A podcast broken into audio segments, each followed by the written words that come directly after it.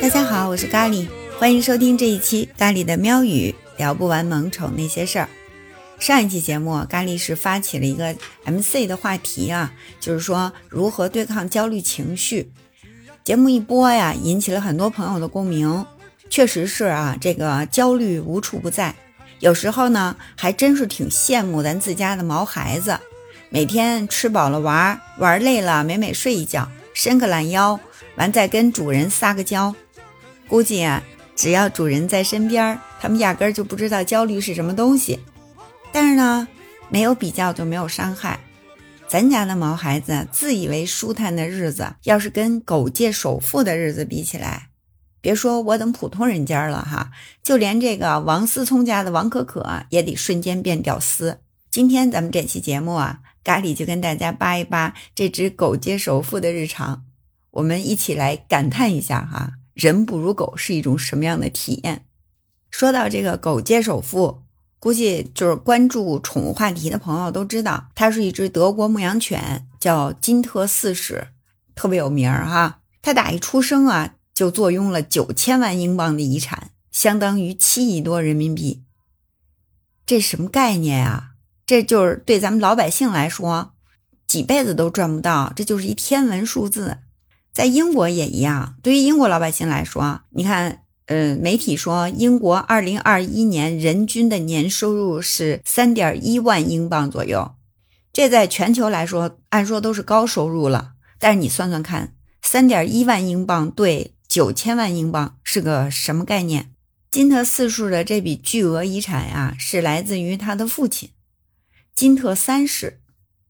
这金特三世命好啊，他的主人是一个德国的女伯爵。叫卡洛塔·利本施泰因。这女伯爵身故之后呢，就把自己名下的当时是四千六百万英镑的财产，就留给了自己的宠物狗，这个金特三世，而不是她的丈夫。可见这个爱犬在女伯爵的心目中有多么重要的地位。于是呢，这个金特三世死了之后呢，这笔巨款。就自然被他的儿子金特四世给继承下来了。这么多年过去了，已经升值到了九千万英镑。这笔钱呀，目前是由一家这个信托机构代管，看来打理的还非常不错哈。这么些年翻了将近一倍，所以呢，金特四世也就过上了全世界最奢侈的狗生。为了让他玩得开心，可以随时的放飞自我，管理人员花了一千万英镑买了块地。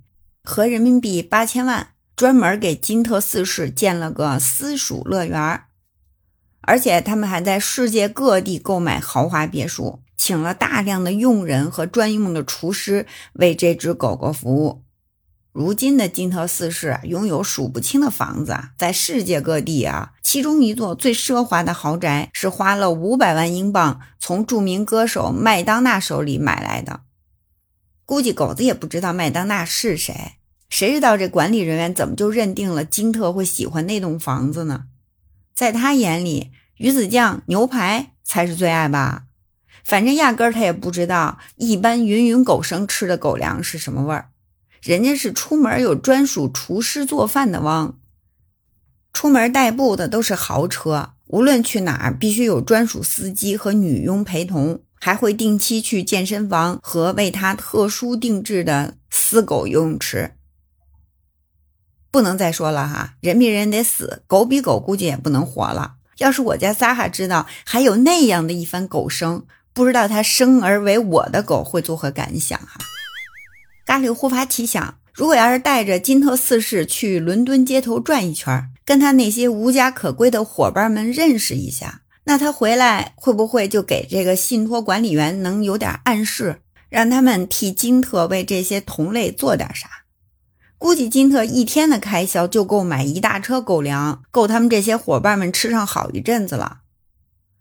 不过咖喱又转念一想啊，这个人类社会，况且还有那么大的贫富差别，我们又怎么能苛求一只狗呢？现在国内大部分地区已经是暑热难耐了。听众朋友们一定要注意防暑降温。午后小憩的时候，记得来听听咖喱的专辑，希望能给您带去一丝清凉。感谢您的收听，记着啊，您的点赞对我来说非常重要。我们下期节目再见。